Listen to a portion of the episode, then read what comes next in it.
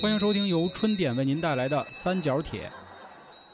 今天要分享这本书的名字啊，叫《下班后开始新的一天》。仅以此书献给那些想卷卷不动、想躺躺不平的人。这怎么那么像一句台词儿啊？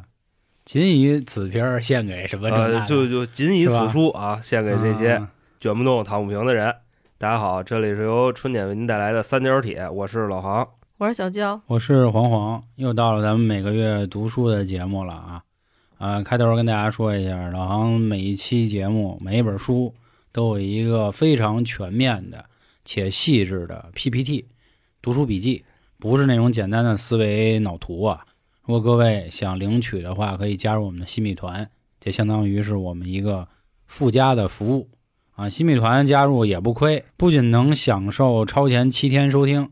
而且呢，还能畅听我们的所有付费节目，这也是最近很多听众问啊，说是只能听当月的，还是说所有的所有的？欢迎大家加入，是一个非常合适的会员服务。行，那这个今天这本书呢啊，也是当时我看到的，我觉得挺有意思，我觉得也挺适合咱们今天聊，因为平时咱们老说什么班儿逼班儿逼的，是吧？戏称，然后这两年也有很多人说啊，就是只有下了班之后，我才是我。才能过上属于自己的日子。那正好，咱们看看今天这本书嗯，到底就怎么又重新开始一天了。但是你知道，就是刚才你说的那个下班之后才是我，这个书里他是怎么说的呢？嗯，下班之后你也不是你，哦，知道吧哦那我是谁你只是你白天的一个附属品。嗯啊？就这么个意思，就是你听他这个怎么聊的啊，这事儿。首先，咱说这本书在讲什么，看完了有什么用啊？这个在开头咱先说。就如果你每天的状态就是一个上班、下班、刷手机、睡觉，周而复始，有这种严重的啊精神内耗，同时呢也不知道这个生活的意义是什么，总把我很忙、什么没时间呀、挂在自己嘴边啊 你，不就骂我呢吗？呃，这 也骂也所有人骂我呢，也骂我呢。同时啊，一旦有新的事儿落到你头上，情绪就会立刻崩溃。所以以上全部中招的啊，建议看看这本书。反正我基本上就是全中了。这本书里呢还解释了，就是精神内耗啊，当下这种最火热的状态啊，嗯它是怎么来的，同时呢，它又是怎么没的。那我说一下“精神内耗”这词儿啊，就是每次听点什么新生词汇的时候，我都深深的感觉到我岁数大了。哦，虽然我是九零年，才三十三岁，后来就是发现大家造了半天词儿啊，就来不来去还是那意思，只不过说他们包装了一个新的内容，一个就是最火的精神内耗，然后还有就是最近另外一个火的词儿啊，雌竞，就是雌性的雌，竞争的竞，整半天啊，啊，它是从《甄嬛传》来的啊，它讲的就是这个女生呢，既要代表着独立女性，还要向男人争宠，就叫雌竞。其实这就是 咱以前、就是那边女的全，这边啊，是是追着男，就是说啊难听点，就是当着婊子还要立牌坊嘛。啊嗯，但是这是最难听的说法啊，肯定不是这么极端的意思。这精神内耗呢，其实说白了啊，用俩字儿就拧巴儿，就自己跟自己成天呢就是较劲，这叫精神内耗。因为说内耗是最没用的啊，所以这都是现在这个哦，兄弟们啊或者集美们 造的这词儿。那你要这么说，基本上你给他掰过来，咱们就前几本书，什么嗯焦虑就没变嘛，还是那话对吧？就是焦虑嘛。对啊人说科技虽然进步了，技术水平提高了，但是人性或者说人里那点尔虞我诈呀、什么矫情这那呀，啊，卡不了那点乐儿啊，都没变嘛，啊对？吧？然后说最后一条啊，这个书里讲的是什么？从个体的角度出发，帮我们去寻找生命的意义。嗯，反正绝对不是那种就是特别俗那种书啊。从这个大陆货告诉你，就是你到一定岁数就必须怎么怎么着啊。这书里不是，嗯这书里主要倡导就是一自由。然后啊，咱们再介绍一下这本书的作者。就是我刚拿到这本书的时候啊，我一看，作者下边还有个译者，就是翻译者。嗯我当时第一反应呢，我说你一外国人，你教我一中国人怎么解决精神内耗，是不是有点那啥呀？对吧？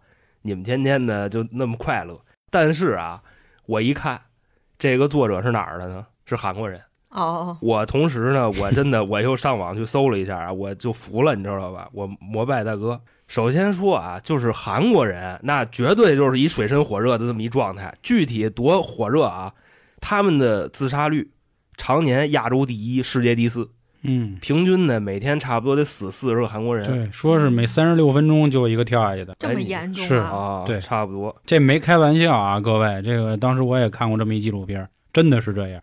他们那边卷的比咱们这边那厉害多了，就不是一个级别。对，所以这块儿我也想替咱们说句话啊，虽然我也没混多好，就是咱就是刚过上两年好日子，就是我指的是一部分人啊，一部分人，所以大家有点心理不平衡。嗯就是去看看日韩，那真的是，因为前两天我们刚在群里还跟一听众就怼起来了嘛，因为这事儿啊，啊，就是他们比咱可惨的更惨。当然咱们不比惨啊，还是那话，咱们不能歌颂或者崇尚什么这个受苦受难，这本身就是不好的。嗯咱们就了解客观事实就对完了啊，对对对咱别无脑喷。是，然后还说韩国的这个学生，小学生、中学生一天就得学习十四个小时，你就琢磨就这意思啊。然后呢，还有一个数据就特别梗，说韩国的高校毕业生首次就业的平均年龄已经到三十一岁了。就是这个社会越卷，大家上班越晚，你可以这么去理解。就韩国的啃老问题，嗯、日本的啃老问题，那就太严重了，也专门出过这些片儿去嗯演绎这些事儿。咱们国家这个数据啊，虽然首次就业的数据年龄我没拿到，但是咱们国家这个高校毕业生首次创业的平均年龄是二十五岁，所以可能平均的就业年龄还会更小一点。嗯，这是咱们这边的一现象，还是比较趋于正常的。就毕业以后大家都上班，你就韩国人熬到三十一，是可能啃不动了吧，然后或者就真没脸啃了。我记得前两年韩国主动要求退出发达国家了，就是变成发展中国家，要要躺是吧？受不了了。哦，要躺。哦对，因为你成为发达国家之后，你就必须要贡献，这就是为什么前阵子新闻，美国不有一个众议院嘛，说全票通过，要求中国成为发达国家嘛，哦，就是他们自己跟那玩呢，自己跟那嗨呀、哦成立一组织，他就想让咱们奉献去，送钱，就再卷起来啊，嗯，臭不要脸就。卷其起来。实我觉得，要是看看韩剧，大家就清楚。像一般韩剧，大部分的人都在打工。你看他岁数那么大了，还在打工。如果你想要进那种大企公司的话，基本上就得有人，真的，要不就是比如那边韩国政府的人，你才能进去。啊基本上你要是就是普通人，你根本进不进去，而且他们那边贫困差距更大。是他们那边那贫富差异属于什么情况？你像咱们这边就说一个特别夸张的数据啊，什么就二八定论，对吧？嗯，他们那边全社会百分之六十的财富在那几个人手里，啊，对，就那几个法子，嗯，那人家大大哥是吧？喜欢这方面的朋友肯定也知道他们相关是怎么搞的，对吧？你天天看韩剧，其实都明白了。韩剧天天骂财阀嘛呢，这都是是，我韩剧还敢骂财阀呢？韩剧骂骂财阀骂的非常之就是痛快。对，为什么么就是有好多人鼓吹韩国电影、韩国电视剧好的原因？敢说他们觉得敢说。但我之前就是也是看一个时政类的博主，他说啊，说那是因为啊，反正你也上不来，嗯，那你就给他们机会就骂去呗，他能怎么着？你让他骂去呗，就这样。嗯 那挺有格局啊。我觉得他对对对对，他因为不敢杀你哈啊，对，因为并不能解决什么。其实这事儿还是那话啊，今天我们三个人坐在这儿，倒不是非装什么大眼子，毕竟也不是什么身居要位，也不是哪儿的代表，就是仨 普通人。我们看到的啊，我觉得就跟前两天我们在群里讨论那事儿一样，这个无脑爱国跟无脑乱喷，我觉得一样，都是一个傻波一。就跟前两年咱们都听那歌，就那江南 style 鸟叔唱那，其实人家那歌是讽刺嘛。他就说韩国江南地区那帮富豪到底有多骄奢淫逸，结果那歌火了，对，大家都跟着跳舞去了，根本就没人管那事儿。我靠，港老死在港港 style。然后这块儿也可以再说一下日本啊，就是我们也有朋友移民日本，也待了很多年了。这个事儿就是看你怎么决定，你想在日本怎么生活。人日本那边呢，就是所有的上升通道全部关闭，就对于普通人，但是呢，又给你营造一个假象，就是你不上升也能活挺好。所以也有很多这个所谓的移民机构啊，就鼓吹你说啊，你去那边，你去那边，你就那意思，立马就成凤凰了啊。啊，你就就就就好多好，对，真是那话但。是你想，他们那边人，我也不知道怎么想的就是这扫大街的跟医院的大夫拿一个工资，嗯，当然我们也稍微有点夸张，但啊是意思是一样，就是说基层所有的收入都一样嘛。然后他保证了你这个基础教育、医疗，然后等等，啊那意思就是你们你们就这样，就扁平化管理。对对对对对，可以这么说啊。当然，咱们以后能成什么样，咱们拭目以待。之前我们别的节目也说啊，就是与其怨天尤人，不如先自己先未雨绸缪，能准备先准备啊。我们也照顾不到所有辐射面的人，嗯至少您现在还有时间听我们跟这儿闲扯淡，就证明您也有时间进步。或者说大家愿意了解这些东西。，对，就我想表达的是一什么意思呢？我说这作者是一韩国人，他是从卷王的那个嗯，国家出来的，所以说他给我们这个打工人、上班族提供一点建议，就是说他的话其实能听的，就我更愿意相信对的啊，不是无脑喷的 对，就这么个意思。嗯而且呢，他本人啊也是属于那种就是想躺的，就是他原先也是一个就特别内耗的打工人，但是后来呢发现哎不能这样，我得活出真我。他干嘛的？他是一兽医，然后天天挨这个就是啊，弃医从文了。小动物主人的这个骂，但是人家现在还是兽医，仍然在坚持上班儿哦哦哦，啊。然后他的副业收入其实已经超过他的主业收入嗯出版物了嘛，啊。月子二了嘛。啊，月子二啊，他这个挣的更多的那个工作啊，是在油管上当博主，啊，然哦，后也是这个什么线上的课程讲师，就类似于这种解决内耗的或者时间管理的。大哥可以又出书，然后又还弄自己的小自媒体，是啊，所以说他的这个时间管理的概念也更容易让我们相信。嗯呃，他本身当兽医就那么忙了，嗯，然后这大姐啊，这这这一姐们儿哦哦，叫柳寒冰，哦寒冰啊，她成家了吗？应该是没有。啊，因为一般都说事业型女人都不成家啊，哦就之前咱们不做那个招聘的时候不说的吗？男人是先成家再立业，女人是先立业不成家，就这先立业不成家 啊，啊，那就是就都配不上了，你知道吗？都拿不下了。这个姐姐的座右铭啊，不当工作机器，不当躺平尸体，嗯要当就当人。哦这个人是拿引号圈起来的啊，就这么说的。那我呢，简单的给大家搭一架子啊。这本书呢，我准备从三个角度分享。首先，第一大块就是找到生活的乐趣，咱们得为自己活着。第二块呢，就是时间管理大师他分享的一些方法。吓我一跳啊，那不是得问那谁吗？祥子，祥子啊，祥子他那跟上班没关系、啊，是你小兄弟，他是出去耍去。然后第三个就是我们做事儿如何坚持更久，就是你找到了一个属于自己的爱好，哦你怎么把它坚持下去。但是啊，就是有一句话提前跟大家说，他这本书通篇倡导就是一自由，就是别给自己压力，跟那些俗套真的不一样，就是你必须怎么怎么样，你必须努力，他没有这个，你愿意怎么样就怎么样，好吧？开心的来呗。啊，对，怎么开心怎么来，因为本身它就是要解决这个内耗嘛。那我先提前说一个观点啊，我还挺同意的。为什么？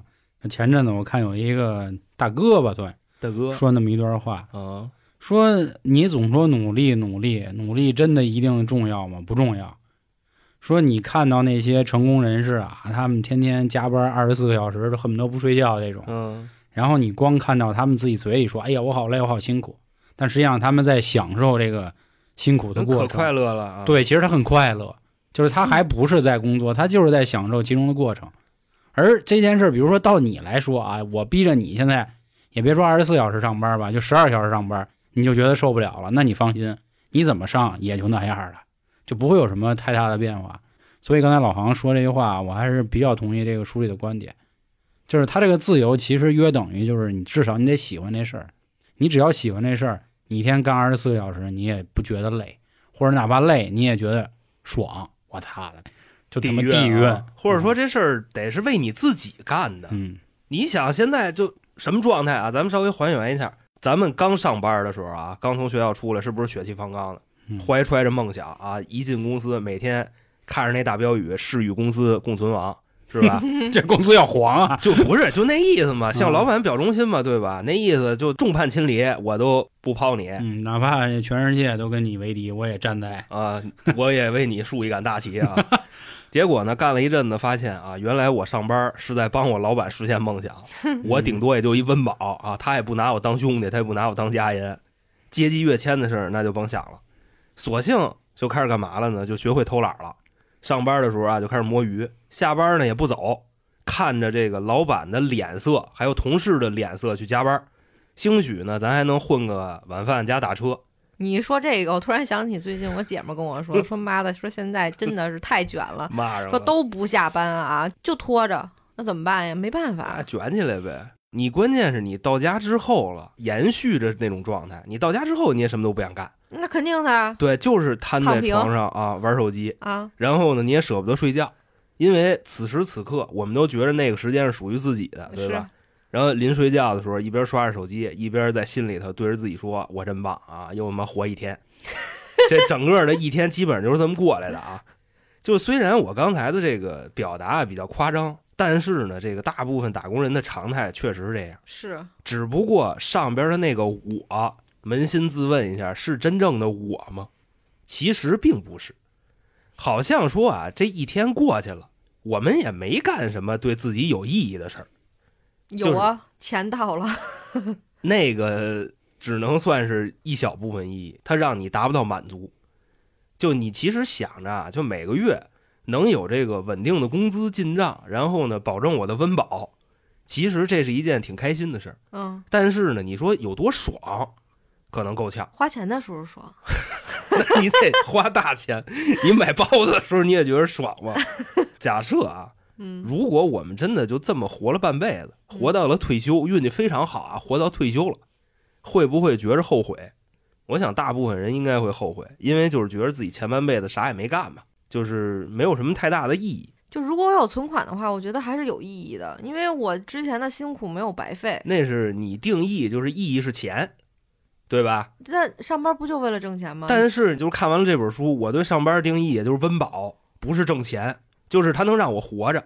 钱您就别想太多了。再反问一下啊，就是怎么活着不后悔？其实这不就是生活的意义吗？对，那我觉得人家活的那个可有意义了，但是我真没有钱，我没有这些支柱，然后去干这些事情。嗯因为我看别人在海外什么滑板啊，然后冲嗯浪啊，特别好，我也想这样，但你很但是羡慕这种生活。我钱没有，我怎么去？没有钱啊，对呀、真的就是身边真有一个这种的，就是说走就走，然后呢在那边找了一个工作，可是我不是这种人，那但是我又向往这种生活。有没有那种就是不需要太多钱，或者说你能承受得了的，你也想做的事儿呢？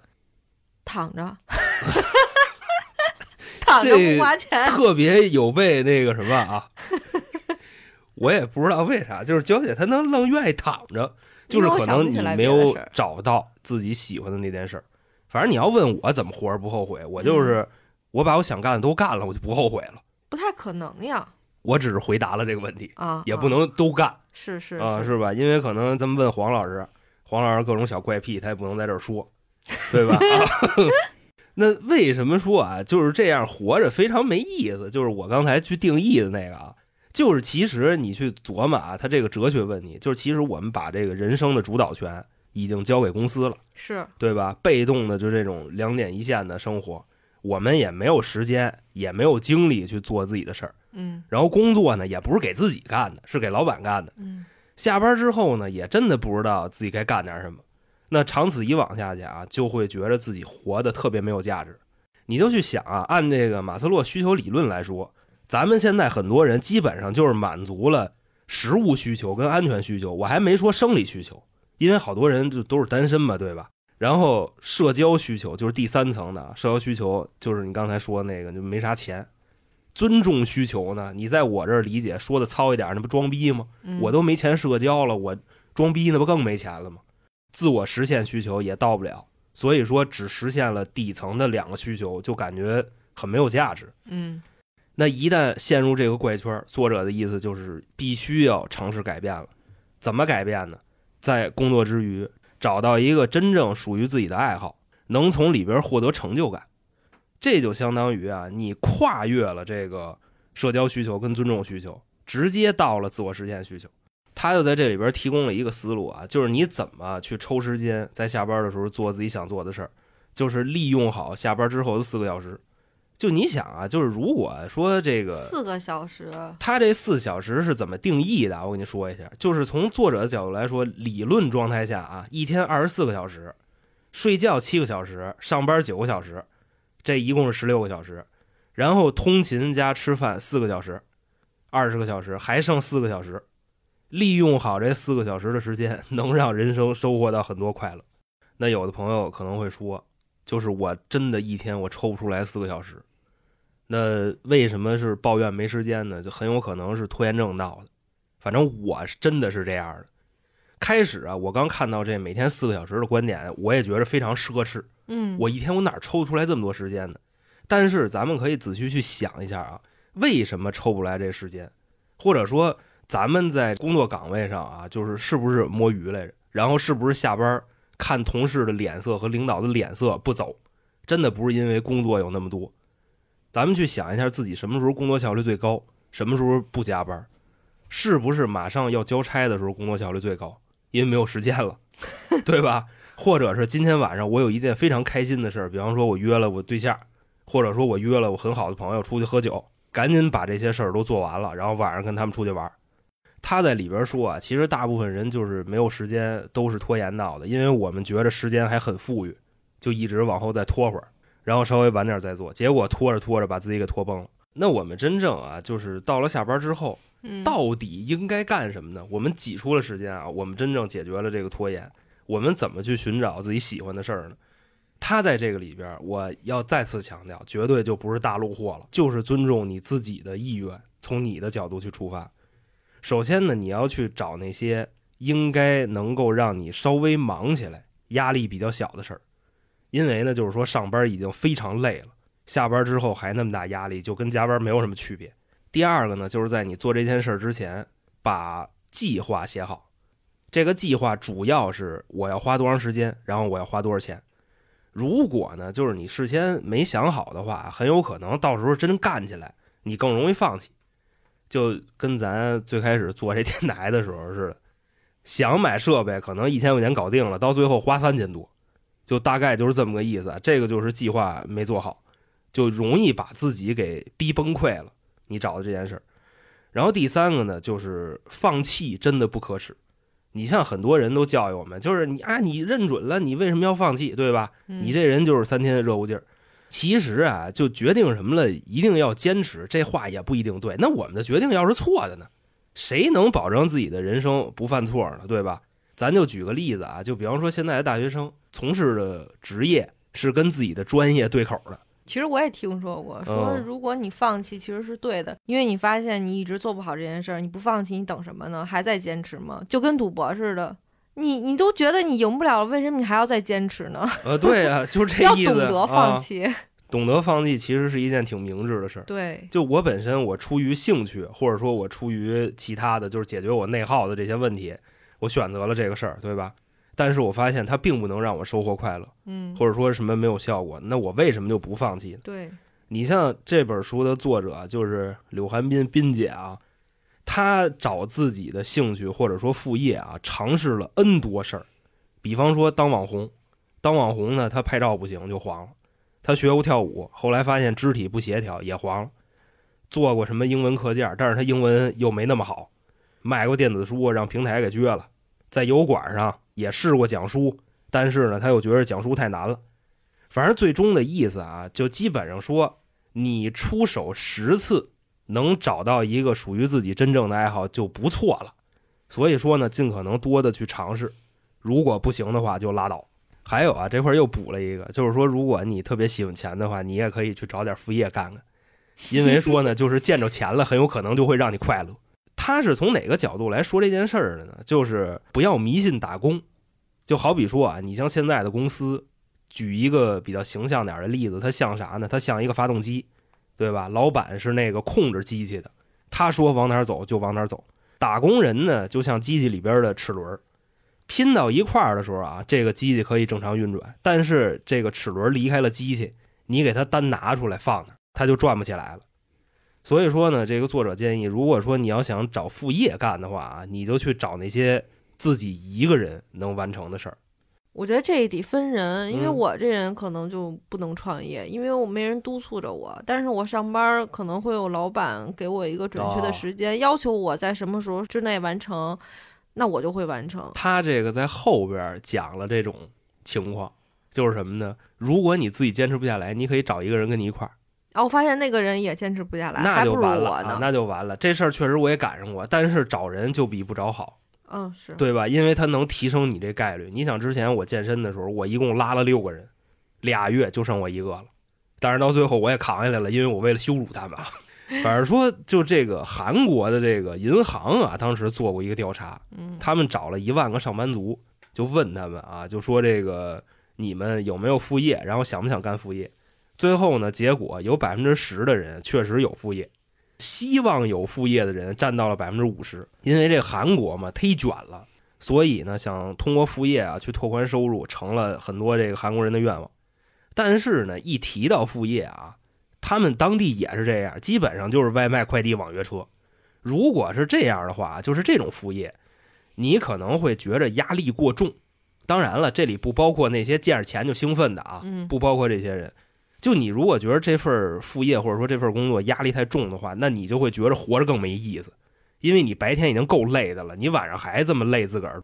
除非说你能在这份工作里边收获乐趣，嗯，所以呢，尽量去选择那些能让自己有兴趣的副业。就是你的爱好什么的，比如你喜欢就是自己自制手机壳啊，哎，对对对对，对这种的，你可能就就这开心心的，啊而且还能买好多小玩意儿嗯嘛。反正说干自己喜欢的事儿，然后也有收入，这是一件特别幸福的事儿。嗯就咱们给别人提供一些服务，也会获得相应的报酬。嗯但是呢，他在里边也强调了一个事儿，就是无论多喜欢的事儿，只要跟钱挂钩，就会觉着是压力，然后嗯到时候也会不喜欢这件事儿。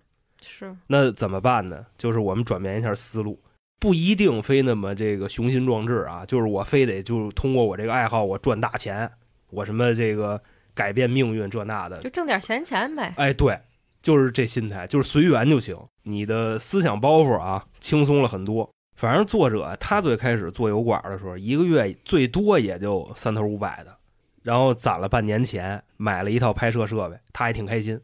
那我们要去怎么找一个适合自己的事儿呢？嗯，反正说可以从这几个方面出发，比如说啊，自我提升，要不就是兴趣爱好、健康养生啊等等一系列的，什么都行。比如看书、运动这些都可以。如果说呢，这个想赚钱，就把这个事儿啊精益求精，给它变成副业。他在这里边呢举了几个思路，但是啊，我觉着咱们也得根据这个国情和市场啊去斟酌去考虑。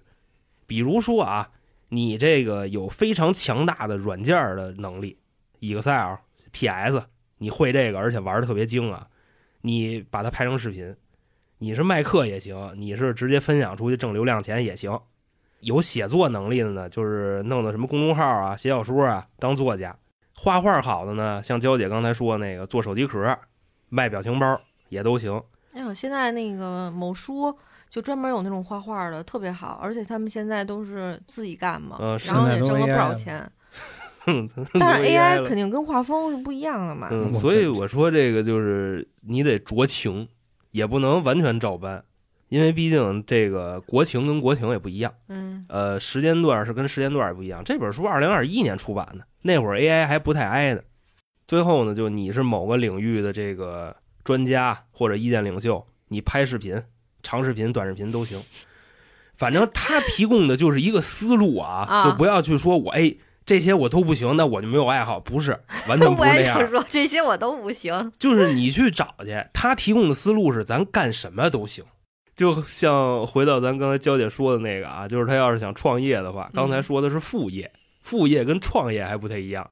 他呢给这些后辈做了一个提醒，算什么呢？就是说，如果你想创业的话啊，你千万别信什么破釜沉舟，什么背水一战，哦，为啥别把自己所有的钱都压在上面，就别吗缩。对，说因为很多人想创业，就是因为上班钱太少，上班只是一个维持生计的手段嘛。嗯，或者说觉得自己的工作啊非常没有成就感屎逼，啊，就就对，可以这么说吧。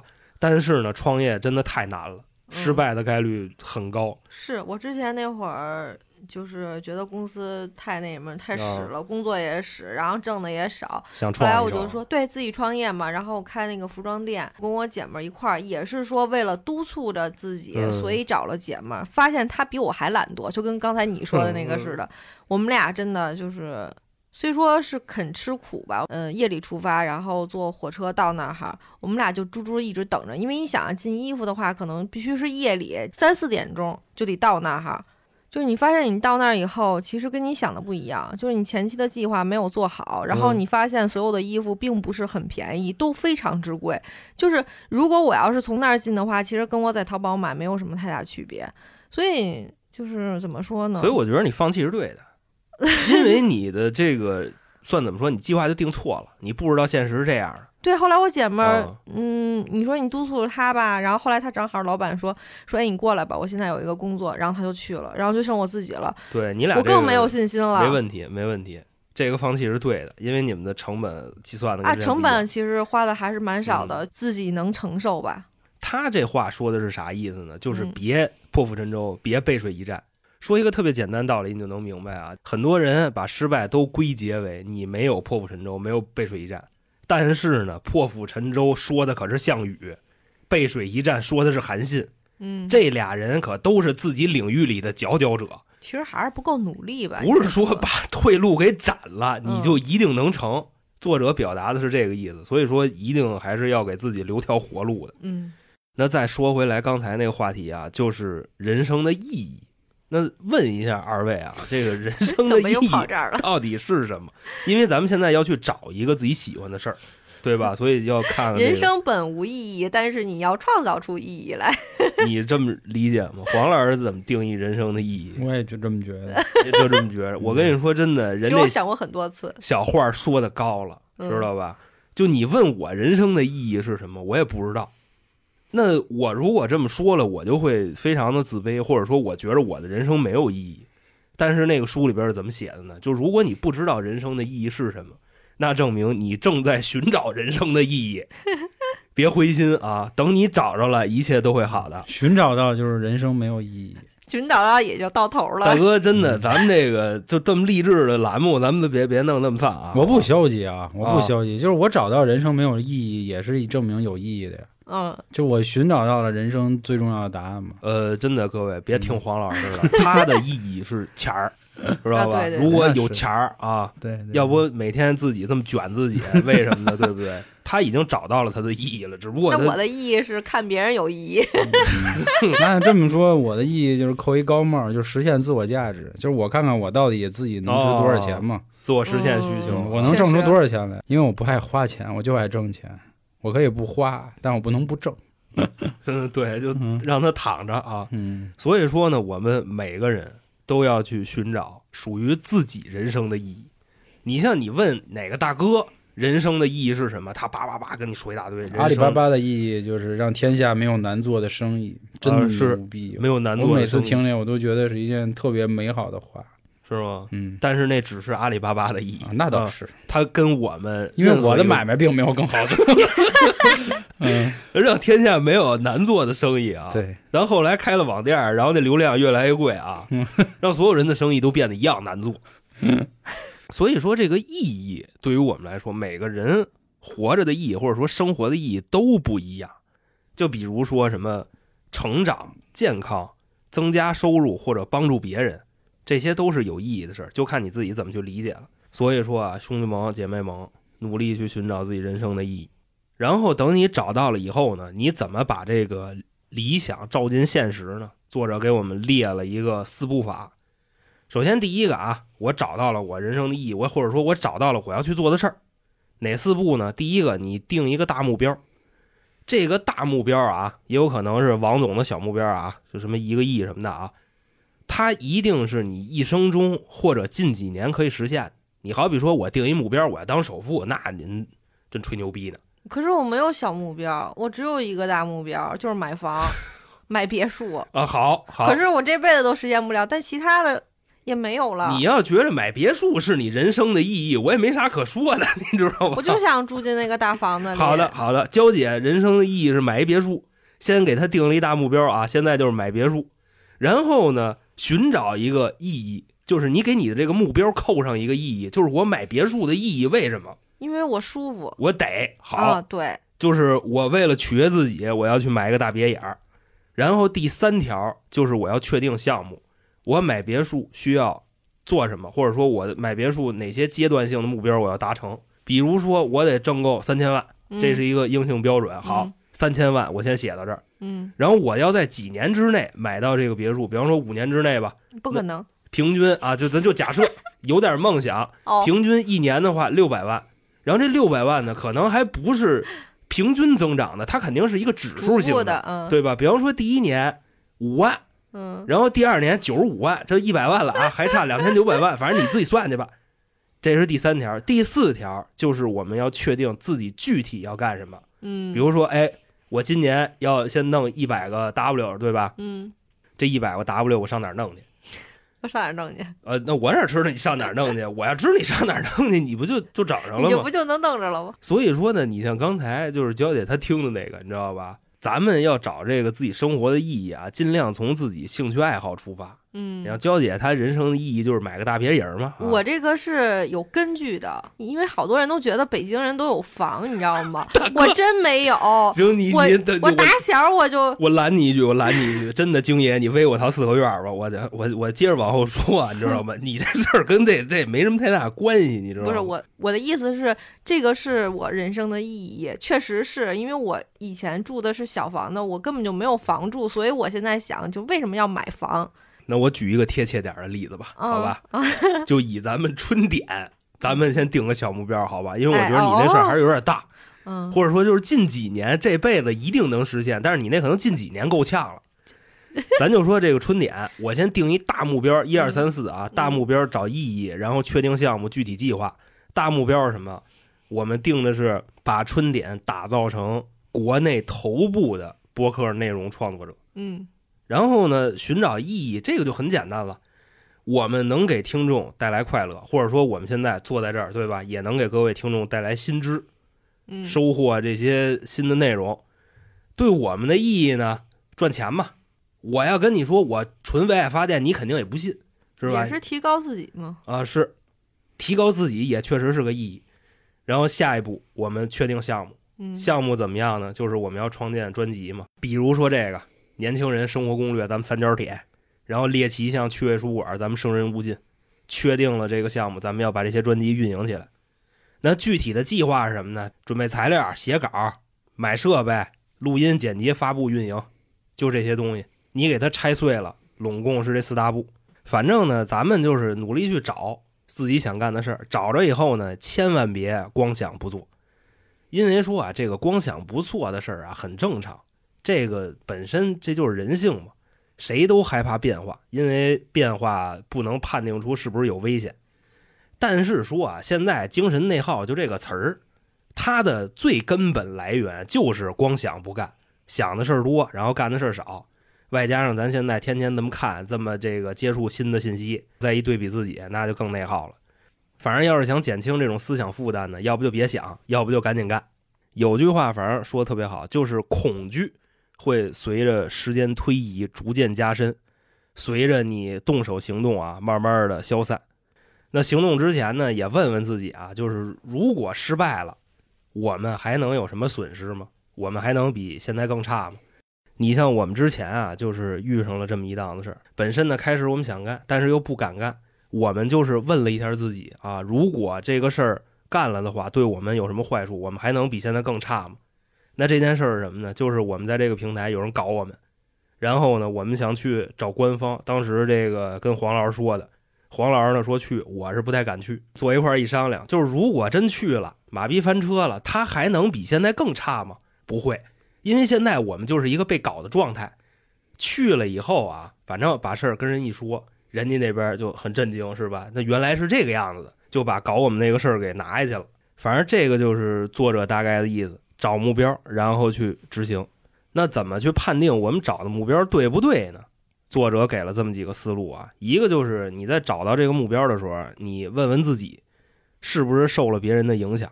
就比方说这件事儿是不是我喜欢干的，是不是我妈让我这么干的，或者说我看身边人都干的，我也干，是不是这样的？如果是这样的话，这可能不是你喜欢的事儿。或者说呢，我这个目标有没有什么报复性的目的？比如说我就是为了做给某个人看的，我就是要证明自己，那这件事儿也不是你喜欢的。还有呢，就是我这件事儿啊，现在干的这个是不是跟我小时候的创伤有关系？比如说我现在练肌肉是因为我小时候被揍过，比如说我什么喜欢钱，我拜金什么的，是因为我小时候我们家太穷了。反正大概这个意思啊。看是不是跟这些因素有关系。如果是的话，那就不是你喜欢干的事儿。干成功了也会喜欢呀。你看那谁，彭于晏吧，我记得是他以前特别胖，然后别人老嘲笑他，后来长大了以后，他一直在锻炼去减肥，现在身材巨棒，他就是有意义的，我觉得他是有意义就，吸引人啊，长得又帅啊，这个肯定算一个合理的兴趣爱好，啊。或者说这是一件绝对绝对对自己有意义的事儿。就像你似的，你减肥，你发现我靠，我变帅了，那我肯定更开心了，那是但是我更有动力了。我减肥就是也不光是为了给别人看，我也是为了取悦我自己啊，对吧？可能取悦我自己占百分之五十，给别人看也占百分之五十，啊，对，它里边有取悦自己的成分。嗯然后呢，就是我们如何去测试假目标。假目标，你比方说刚才娇姐说那个，她创业那个，先行动，行动完了以后，发现不对就撤，嗯，因为你的那个最早认知有问题。然后呢，目标也随时可以改变，不是说我定了我就得就怎么怎么着，呃，这没那个，不想干了，或者说我不开心，大可以放弃或者是调整。还有呢，就是你问问自己，就是我这目标我实现不了，它还有没有意义？就拿彭于晏减肥那事儿来说，或者拿我减肥的事儿来说，我定了一目标，我今年要瘦一百斤，如果我没实现这目标，那我目标仍然有意义，我可能瘦了二十斤，我三十斤，这对于我都是有意义的。反正你就去想想，如果这事儿实现不了，你还要不要干？它的这个过程是不是有意义？这就是第一章的全部内容。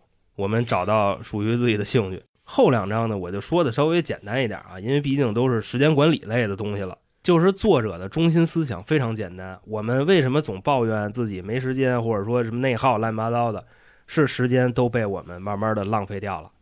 就如果说呢，你能够找一个哎一张纸，把你今天做了什么事儿都给它记下来，以小时为单位，这个就 OK 了。你就能从里边看出来我干了什么，然后我的时间具体都浪费在哪儿了。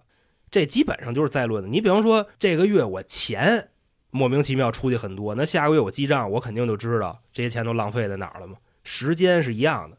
你像我减肥，什么控制卡路里，这些都是一样的。这个基本上就是第二章的内容。反正我说的很少啊，大部分我都写到这个读书笔记里边了。到时候大家啊，这个加我来找我要这个东西，自己去看就行了，因为它那里边更多的是图。第三章呢，最后一章就是我们如何做事儿啊，能坚持的更久。首先说啊，他在这里边基本上就是列了几个执行的方案，我觉得也都很有用啊，拿出来跟大家说说。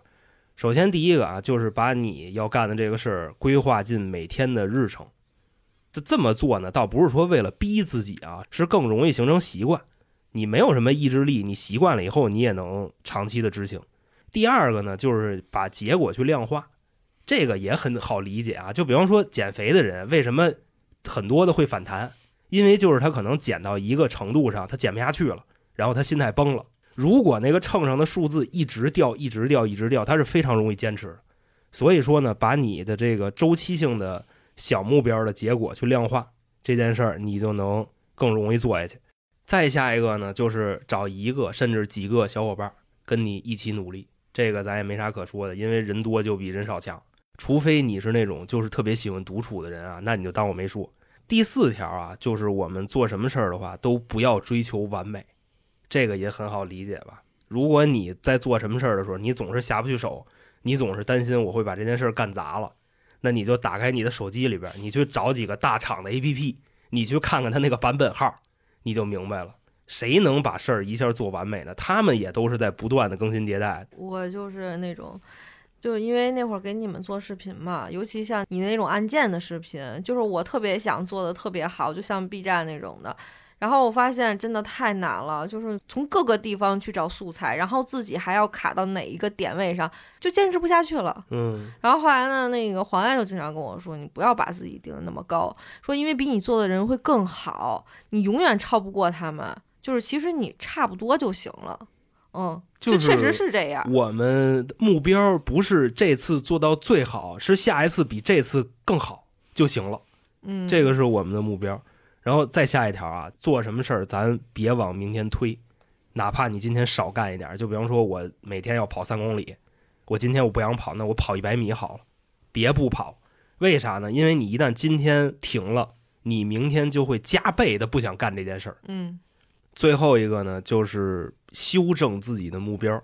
啥意思呢？比方说，我可能一上来我这个热血澎湃的啊，我把我目标定高了，我就觉着我每天能跑十公里，结果一跑跑三公里受不了了，那你就减，减到一个能让你快乐或者说能接受得了的一个程度，然后我就能跑三公里，那我每天就跑三公里就行了。等什么时候三公里不叫事儿了，我就慢慢往上加。那第三章最后一节呢，就是说到了，如果我们真的想做一件事儿啊，实在是坚持不下去了，想放弃啊，怎么办？那最后呢，再给自己一个机会啊，再问问自己，我做这件事儿啊，到底是因为什么原因我要放弃了？首先，我白天上班我受的罪就够多了，我晚上还要接着受罪，是不是因为不开心？如果是不开心的话，直接放弃真没问题，不要去在意那些外界的干扰。但是呢，也要分清楚你现在所处的一个阶段。就拿这个减肥的这事儿来举例子啊，你到底是因为做这件事不开心，还是因为你没有达到预期？就比方说运动嘛，减肥啊，遇到了这种瓶颈期，非常的正常。但是你一旦熬过去，就会爆发式的见效，依然是可以坚持的。所以分清楚了，就是你想放弃的时候啊，你是因为这件事本身不开心想放弃，还是因为没有达到效果？这两个是截然不同的。那说到这儿呢，这本书啊就讲完了。反正中心思想啊，就是我们解决自己的内耗，怎么解决呢？坚持做自己喜欢的事儿，从人生里边找到意义，找到成就感。嗯，把那些不喜欢的事儿变得轻松一点，就 OK 了。不过啊，我现在就是稍微说点那个丧气话啊，就属于什么呢？就是吃完了我就拉锅里。大概是一什么意思呢？就是我不太推荐大家去看这本书。因为这本书的内容观点我觉得不错，但是它的逻辑实在是太乱了。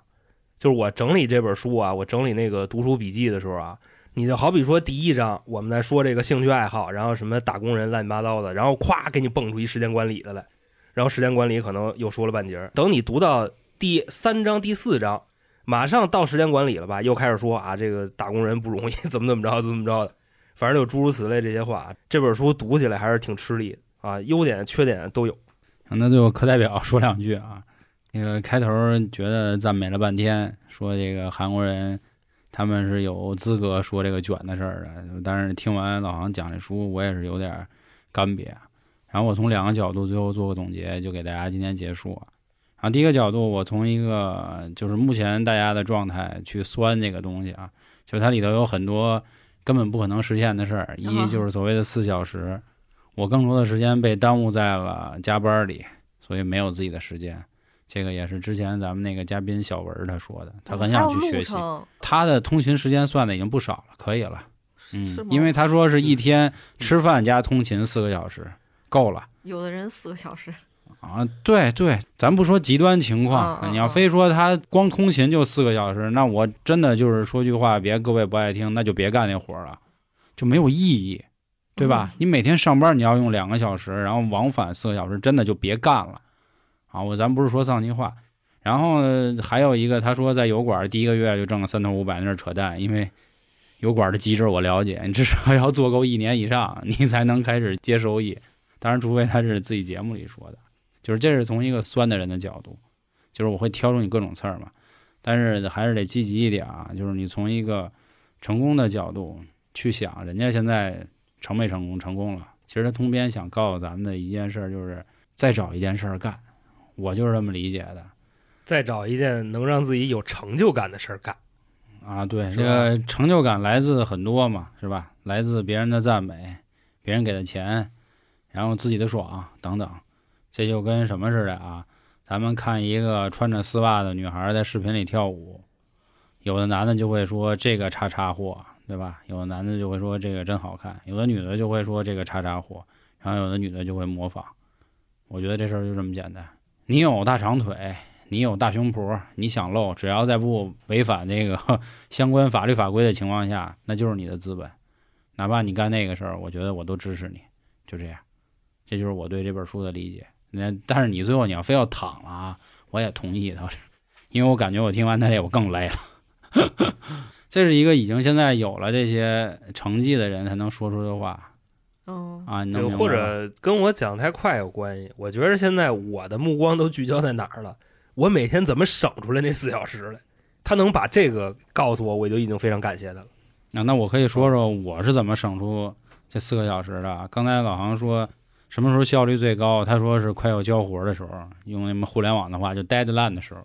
啊，我不是，我从来都是领导给我一个活儿，我在第一个小时都干完了，然后你这种人特别少，你知道吗？哎你干活太快。然后我摇着，我非要他逼我说，哎，这活儿能来的时候吗，我再给他。就是你们可以试试我这方法，你会发现人生又不一样。哦，嗯，就这样吧，我就说这么多吧。然后还是啊，这个书很难读，但是老航那个读书笔记还是比较清晰的。就是别看我们现在听着都有点费劲，但是你就想那那个书得更费劲，所以还是支持大家多看一看别人的一些思路、一些想法，有的时候能给自己打开一点思绪。春点现在的短期目标就是希望西米团在团人数可以超过两千五百人，也希望我们一起努力，好吧？呃谢谢各位，谢谢各位每次提到这个事儿，我也是特别开心和积极的。五千呀？是好吧先先短期目标两千五，对对对对谢谢各位，，都是有配套的服务的啊，不是说咱们在这儿网络行乞呢。行吧，那就跟大家说这么多，以后也会给大家提供更多更好的节目内容。最后，微信公众号“春点”关注啊，嗯，行，就说这么多，拜拜各位。拜拜拜。